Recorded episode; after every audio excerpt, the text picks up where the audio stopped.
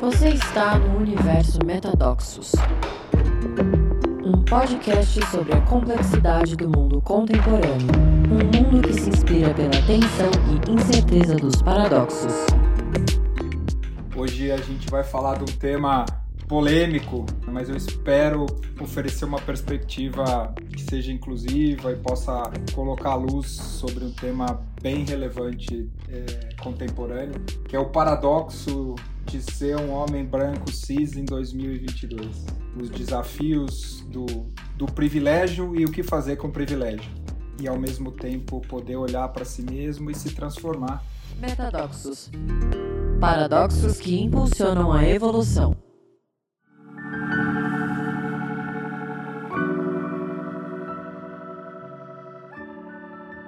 Muito bem, bom, boa tarde, bom dia, boa noite, onde quer que você esteja ouvindo. Mais um episódio do Metadoxos. Antes de entrar no, no, no, tema de hoje, eu queria falar um pouco da, da repercussão do episódio 11, quando a gente falou das comunidades. É, foi uma repercussão bem bacana. A gente até fez uma enquete e a maioria das pessoas, de alguma forma, acreditam que é possível ter comunidade em redes sociais. É, talvez a gente grave um episódio exclusivo trazendo gente é, do Insta, do Face, gente especializada em redes sociais e ao mesmo tempo antropólogos para falar dos desafios de relação. Eu, particularmente, é, vejo com muita dificuldade. O ser humano é um ser humano. Nós somos sociais por biologia e não por cultura. Ah, ah, tem um mecanismo que é a nossa ressonância límbica, que é o que a gente cria para estar em relação que é tudo que não existe no ambiente de rede social, ainda mais é, enfatizado pelos algoritmos, como a gente falou. Então, apesar de ser desejável, ser maravilhoso, que acontecesse, eu ainda vejo que a gente está bem longe. Não estou dizendo que é impossível, porque a tecnologia, de alguma forma, talvez com o metadoxo, com a tecnologia mais sensorial, a gente se aproxime de ter uma experiência completa como ser humano num ambiente digital. Uh, mas vamos fazer um episódio, acho que é, tem uma boa provocação para a gente fazer um episódio. É, adorei a, a, as reflexões e os compartilhamentos de várias pessoas da ID, da IACI, falando das comunidades, lembrando das Blue Zones, que são os lugares no mundo onde as pessoas vivem mais, e um dos aspectos que fazem as pessoas viverem mais é, são as relações que as pessoas têm. Tem esse, tem esse exemplo maravilhoso em Okinawa, no Japão, que é uma Blue Zone. É, Para quem quiser, tem, tem documentário, tem livro, mas o que é bem interessante são um grupo de mulheres de 95 anos que se reúnem todas as semanas desde os 5 anos de idade. Então, a força de estar tá, de tá em relação e de estar tá em comunidade. E, e a reflexão da Andrea Fortes, bem forte, da minha querida Andrea, falando da importância de, de comunidade como container e desse, desse útero evolutivo que permite a gente estar tá sempre se desenvolvendo em relação. Então foi bacana, gerou reflexão e acho que até a ideia da gente fazer um, um episódio específico. Entrando no nosso tema de hoje, por que, eu acho que esse é um tema relevante? Porque apesar da gente ainda estar tá com predomínio dos valores patriarcais, e lembrando, né, eu gosto do quando o Harari coloca no livro dele no Sapiens, não existe ainda, existem várias hipóteses, mas não existe uma é, evidência causal do porquê que o patriarcado começou, mas efetivamente a gente tem aí 15 mil anos de, de patriarcado e de uma hipertrofia dos valores masculinos sobre a sociedade, que criou o privilégio de ser um homem branco cis. Então, é, eu queria já dizer que tudo que eu vou falar é de um lugar é, de reconhecer o patriarcado como estrutura cultural por trás do que a gente vive, reconhecer o meu lugar de privilégio, então o meu lugar de fala é o lugar de um homem branco cis privilegiado. É, então eu queria oferecer aqui reflexões para essa nossa para essa nossa conversa. Acho que a tem um cara que eu gosto muito, que é o, Warren Farrell. Ele escreveu um livro chamado Paradoxo de Ser um Homem Branco. E tem um livro dele mais recente que chama A Crise do Menino. E eu gosto muito dessa ideia, né? Usando a, a, a Laura Gutman, diz que o patriarcado cria meninos para serem guerreiros e meninas para serem mães de guerreiros. Então, de alguma forma, a gente tem essa, essa hipertrofia nesse olhar é, de anestesia, de anestesiar os aspectos subjetivos e emocionais das pessoas para que elas virem, para que elas estejam a serviço de perseverar o sistema.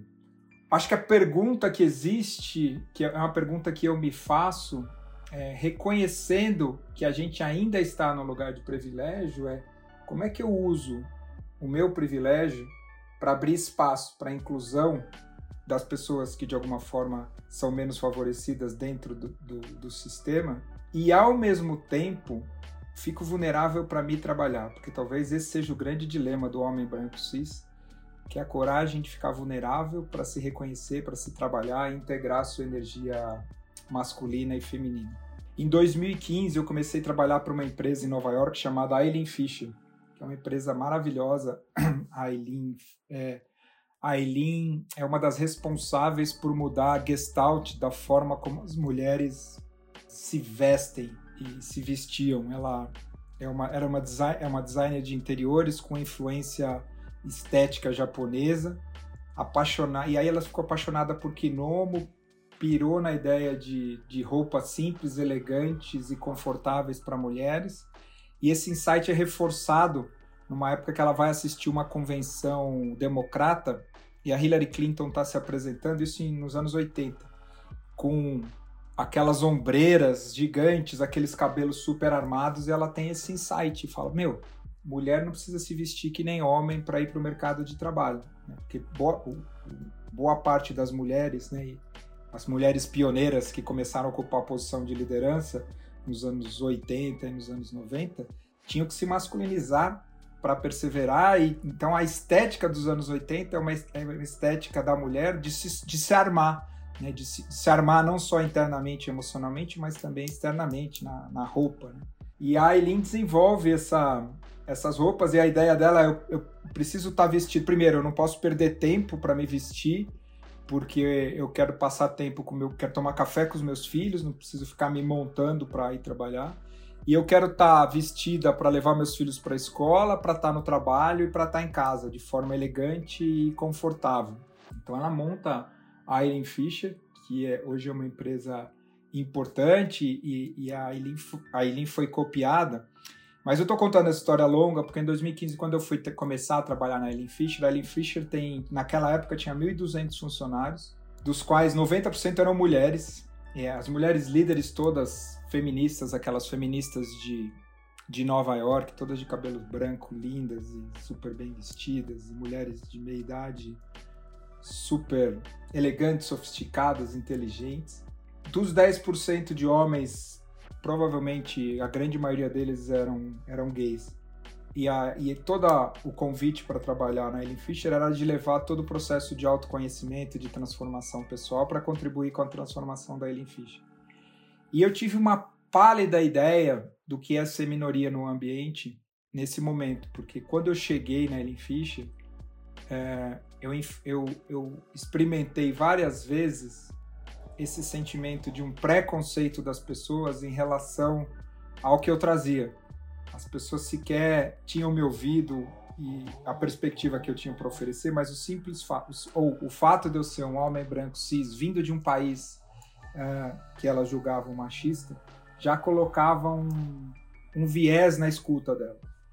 E obviamente eu fiz isso num lugar de privilégio, sendo consultor, sendo pago para fazer isso e, ao mesmo, e, e, e, de alguma forma eu transformei o processo. Mas para mim, é, o principal insight, falei, cara, imagina quem vive isso 24 horas por dia. Sendo uma mulher no mercado de trabalho, sendo alguém com orientação sexual ou homossexual, um negro, e, e, isso me despertou e mudou muito a minha, a minha atenção. Né? Então, eu sinto que a gente vive um momento é, de limiar, de transformação importante do patriarcado. Eu não sei quanto tempo, né? levou 15 mil anos para a gente chegar aqui, eu não sei ainda quantas décadas vai levar para a gente transformar o, o patriarcado. Mas seguramente a gente a gente está num momento diferente hoje. É, é evidente que os movimentos todos de inclusão dos últimos 50 anos produziram resultado. Né? A, as mulheres hoje têm mais poder, elas estão em situação de poder. Quando a gente olha é, mulheres na política, quando a gente olha mulheres no ambiente de trabalho, ou seja, as lideranças femininas e as mulheres seguramente estão num outro lugar. As lideranças negras também. Quando a gente olha para o Brasil, eu fico muito feliz do resultado que a política de cotas teve no Brasil. Então é, é muito bonito ver jovens negros com voz, articulados, ocupando posição de, de liderança e pessoas ganhando é, musculatura. Da mesma forma que os direitos LGBTQIA+, também e as pessoas né, com direitos é, de, de estar em relação afetiva, direitos legais e também ocupando posições de liderança em várias áreas da sociedade. É, não tem a menor dúvida de que a gente tem avanços e avanços importantes. Ao mesmo tempo, a gente está muito longe disso ser normal na sociedade, porque né, enquanto a gente está falando aqui, a gente já está aqui há, há 12 minutos, né, a cada 11 minutos tem é, um violência e abuso contra a mulher. É, os negros têm 2,6 ou quase três vezes são é, assassinados quase três vezes mais do que os brancos, mesmo nas mesmas condições de educação, nas mesmas condições sociais. E eu estou falando de, de assassinato, mas a gente pode pegar qualquer outro indicador, é, comparação de negros e brancos no Brasil, de mesma classe social, de mesma educação, é sempre pior para os negros. Então, o, o racismo estrutural ainda é muito presente.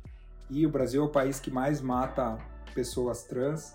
Ainda assim, com tudo isso e, e reconhecendo ainda que a gente tem um longo caminho pela frente, tem uma situação que é que aconteceu nos últimos 30, 40 anos e que de alguma forma criou uma perspectiva completamente nova de como ah, as posições de poder vão ser ocupadas no futuro. Pela primeira vez na história, as mulheres têm notas de lógica melhor do que os homens. Ao longo da história, as mulheres sempre tiveram notas de lógica abaixo dos homens. Pela primeira vez na história, as mulheres estão com notas de lógica melhor do que os homens. Elas, pela primeira vez na história, tem mais mulher entrando em medicina do que homem e meio a meio em engenharia. Então, eu estou falando disso porque esse é o ambiente extremamente masculino, que é o ambiente da lógica, que sempre foi ocupado por homens. Então, tem alguma coisa acontecendo que, obviamente, a gente vai ver refletido uh, na sociedade em 20, 30 anos, que são pessoas que estão se formando, estudando agora e vão estar em posições de poder em, em algumas décadas, mas efetivamente tem alguma coisa que rapidamente está deixando uh, os homens e essa lógica patriarcal obsoleta. É, e toda vez que a gente tem transformação é quem de alguma forma tem poder tenta fazer mais do mesmo mais rápido para continuar no poder e quem está emergindo de alguma forma vai emergindo de um outro lugar. Ao mesmo tempo, é, a gente tem que reconhecer que, do mesmo jeito que, que exist, existiram movimentos, o movimento feminista, que efetivamente conquistou muito espaço, os movimentos raciais, os movimentos é, é, LGBT, eles criaram processos inclusivos. Né? Não existiu nenhum movimento, e não existiu nenhum movimento de transformar os homens. Agora a gente começa é, com alguns grupos, alguns coletivos para tratar a masculinidade tóxica, para tratar essas questões do, do masculino abusivo, mas ainda não é um movimento é, da envergadura que esses movimentos tiveram no passado. O que faz com que é, a gente esteja, os homens estejam ao mesmo tempo tem, continuando tentando exercer poder de um lugar completamente imaturo e, e fálico e de todas essas questões, né? Você pega pessoas que são idolatradas na sociedade e a gente passa a mão na cabeça dessas pessoas, para citar alguns, né? No esporte você pega o Neymar e como é que é, é, a gente é, endossa posturas que são é, machistas e, e infantis e né, para pegar um aqui, mas para não, não explorar mais. Mas ao mesmo tempo tem outras coisas acontecendo que demonstram um nível de sofrimento silencioso. Né? E para mim, talvez o maior desses é na taxa de suicídio. Os homens, é, 70% dos suicídios são de homens de meia idade. E para mim isso, né, como são contemporâneos meus, dá para entender os homens de meia idade foram formados para terem sucesso. É, a minha geração é a geração é, X. Geração X foi formada para ganhar dinheiro e ter sucesso. Basicamente, esses são os valores é, dos anos 70 e 80 e de quem nasceu no final dos anos 60, começo dos anos 70. E efetivamente, esses homens de meia idade brancos estão estão diante do fracasso, estão diante do desemprego, estão diante do desafio de prover uma família e ser incapaz de fazer isso. Isso é um fenômeno mundial.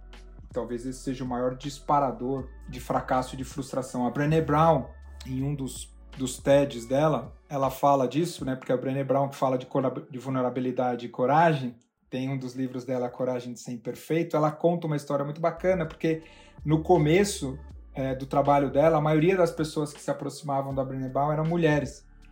E aí tem um dia que ela tá numa fila de dar autógrafo pro livro que tem um homem. E, e aí o cara pergunta pra ela, por que, que você é, direciona toda a sua fala para mulheres? Ela fala, porque eu, eu, sinto que é, que é as mulheres que mais entendem, que mais precisam disso. Ele fala, eu não sei, eu queria te oferecer aqui minha perspectiva, eu sou um pai de família, casado com uma mulher e tenho duas filhas. E tudo que mais me amedronta as minhas mulheres verem que eu caí do cavalo branco, que eu não sou o príncipe e o, e o guerreiro que elas acham que eu sou, que eu sou um fracassado. Então a grande sombra do homem, da questão da energia básica masculina, é o fracasso. E efetivamente, por várias dimensões e por várias perspectivas, a gente está batendo e, é, e os homens que não estão buscando integrar sua energia feminina e crescer e amadurecer, estão encostando cada vez mais com mais força no, no fracasso. E essa, para mim, talvez seja a maior perspectiva e a maior reflexão aqui desse paradoxo. É, e tem o, o livro do Warren Farrell, que é a, a Crise do Menino, que é como os meninos foram criados para ser guerreiros e a gente não teve um movimento porque o movimento feminista ele foi muito importante para as mulheres assumirem poder e para as mulheres integrarem a sua energia masculina. Então, as mulheres perceberem que elas podiam ter direção, que elas podiam ter autonomia, que elas podiam liderar, que elas podiam ter voz, ou seja, todas essas são características de energia masculina. Quando eu falo de energia masculina e feminina, eu não estou falando de gênero, eu falando que homens e mulheres é, têm o desafio de amadurecerem e sustentarem as duas energias. Não existiu um movimento é, similar ao movimento feminista que, que ajudou os homens a incorporar a energia feminina. Pelo contrário, os meninos, né, essa ideia da crise dos meninos, né, é, quase nenhum menino, eu me coloco entre eles, eu não fui criado e educado para ser sensível, para ser delicado, para ser cuidadoso, para ser compassivo, para ser inclusivo, para ter escuta, que são todas características da energia feminina. E no mundo de hoje são a, a, as características e os atributos da energia feminina são fundamentais para que a gente funcione no mundo. Então, o, o grande desafio que eu vejo é o desafio de, por um lado, os homens em posição de poder, e eu acho que não dá para a gente negar, né? Se você pega. Tem tantas imagens, né? Você pega a, a guerra da Ucrânia e você olha os noticiários, só tem homem branco de meia idade discutindo os destinos do mundo. Você pega a, a foto mesmo, né? Você pega a foto do Lula e do Alckmin lançando a campanha. Só tem homem. Para mim tem uma foto emblemática, maravilhosa, que mostra uma outra realidade, que é a foto do gabinete do novo gabinete do presidente do Chile, que é diverso, 50% de mulheres, povos originários, ou seja, o principal desafio é como os homens que continuam dominando e tendo poder abrem espaço, e esse abre espaço é de dois lados, né? O abre espaço externo para incluir mais gente, mais perspectiva, mais voz, mais diversidade, e abrem espaço interno para se trabalhar, para se trabalhar internamente. E eu acho que isso em todos os lugares da sociedade, as organizações, e a gente, o Metadoxus tem esse, essa ênfase na organização, quando a gente vai para as empresas, a gente vai vendo o sofrimento, a questão de, da saúde mental, a questão da grande renúncia e muitas pessoas se demitindo, quando a gente olha daria para dizer que boa parte do que está direcionando a transformação das empresas é a dificuldade que as empresas têm de serem femininas, de terem valores femininos. Então, uma empresa com mais mulheres não necessariamente significa uma empresa mais cuidadosa, mais empática, mais é, afetiva. O grande desafio que as organizações têm é de, por um lado, diminuir a ênfase no masculino, na meta, no objetivo, na direção, é, e abrir espaço para escuta, para acolhimento, para o ser humano. E talvez para a gente terminar aqui, compartilhando um pouco da minha história, eu já falei um pouco aqui e, esse episódio é, um, é muito relevante para mim, porque essa ideia da energia masculina e feminina foi central no meu processo de vida. Daria para dizer que desde pequenininho eu, eu tive que lidar com esse paradoxo. Nasci numa família de muitos homens, de, é, eu tenho um irmão, mas eu tinha muitos primos, muitos tios e, e eu acho que 70% tinha muito poucas primas. Uh, então era um ambiente extremamente masculino, muitos tios dominadores, as, as mulheres da, da, da, minha família, com exceção da minha mãe, bem silenciosas e submissas. Então um ambiente super machista, eu lembro de ser, né, as brincadeiras todas eram brincadeiras de ter que provar que era homem. Eu lembro quando eu era pequenininho, que às vezes eu chorava, eu, isso foi um fato curioso na minha vida, que eu lembro que eu, com 6, 7 anos eu chorava e os meus tios brincavam, me bulinavam dizendo que eu era chorão eu dei uma secada de chorar, eu fui chorar de novo com 18 anos de idade, com um desafio que eu tive num, é, no, no, desafio no trabalho.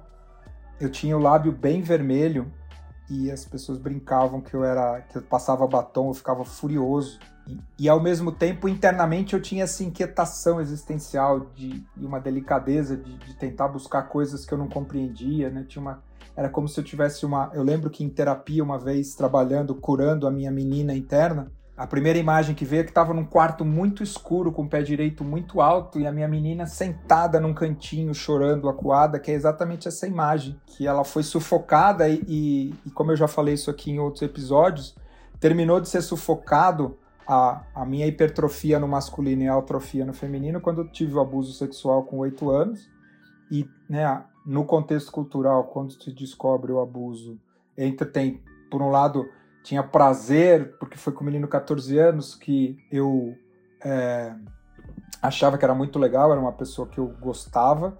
Por outro lado, a culpa e a dor e a vergonha, né, o, o, a síntese de toda essa história foi eu, eu ter que provar que eu era homem e tinha pavor de ser homossexual então ficava provando, e, e, essa ideia de ter que provar que, que, que eu era homem percorreu boa parte da minha juventude, tanto do ponto de vista de ser extremamente competitivo, agressivo em esportes e no trabalho e na escola, quanto na relação com as mulheres. Né? Eu é, reconheço aqui que esse impulso me trouxe sofrimento, mas eu sei que trouxe sofrimento para várias mulheres, desde as primeiras namoradas e até quando no casamento eu descobri o processo terapêutico, que foi um bálsamo de começar a integrar a energia feminina.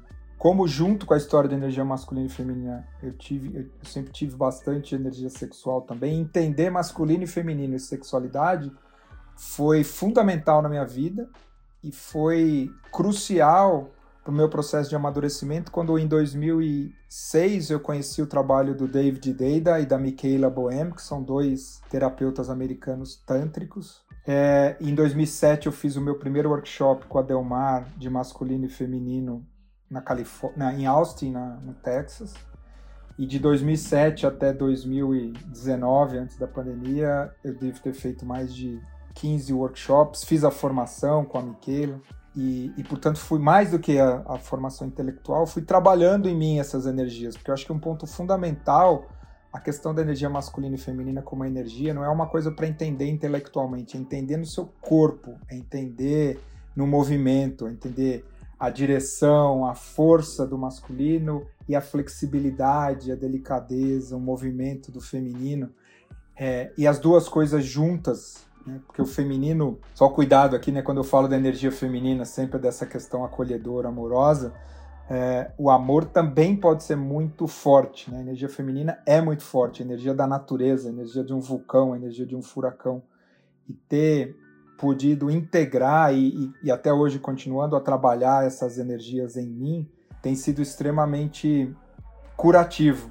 e acho que a ideia, né, eu relutei em gravar esse episódio, porque eu sei que esse é um tema polêmico, mas eu espero que as pessoas ouçam com esse lugar de sustentar perspectivas, de não buscar o certo e o errado. Eu não tenho a menor dúvida dos abusos, do sofrimento, da dor é, das mulheres, dos negros, mas ao mesmo tempo a gente está vivo hoje e agora e como é que a gente pode usar essa reflexão, essa consciência para abrir espaço de inclusão e ao mesmo tempo é, ir curando essa masculinidade tóxica e esses homens que mais parecem meninos brincando com seus objetos fálicos a amadurecer e integrar suas energias masculinas e femininas.